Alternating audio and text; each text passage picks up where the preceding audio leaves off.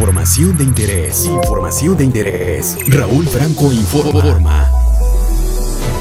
Lunes 21 de septiembre de 2020. Esta es la información.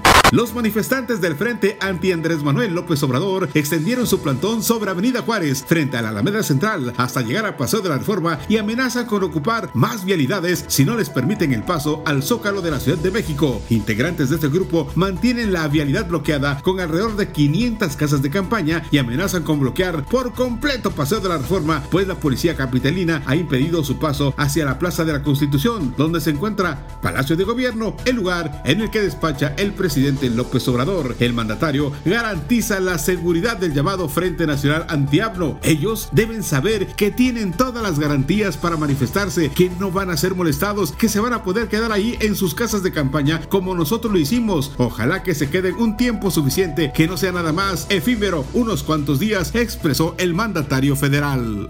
El gobernador Alejandro Murat Hinojosa dio a conocer que esta semana, comparada con la pasada, se tuvo una reducción del 23% en el número de contagios de COVID-19. Asimismo, se logró reducir a 193 el número de hospitalizaciones, la cual estaba por encima de los 400 antes del reto 40 días por Oaxaca. De esta manera, el mandatario estatal reconoció a las familias oaxaqueñas que han seguido de manera disciplinada las medidas de mitigación contra el COVID-19, así como a los municipios que se sumaron a celebrar las fiestas patrias desde casa. En Guanajuato, la diputada morenista Reina Celeste Asensio Ortega chocó y lesionó a una persona. Fuentes locales indicaron que la legisladora manejaba en estado de ebriedad cuando se accidentó en un camino de terracería de San Miguel de Allende, allá en Guanajuato.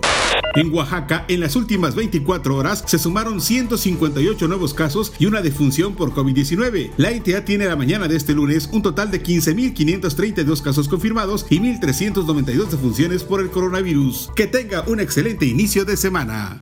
Las noticias más importantes para iniciar el día. Raúl Franco informa.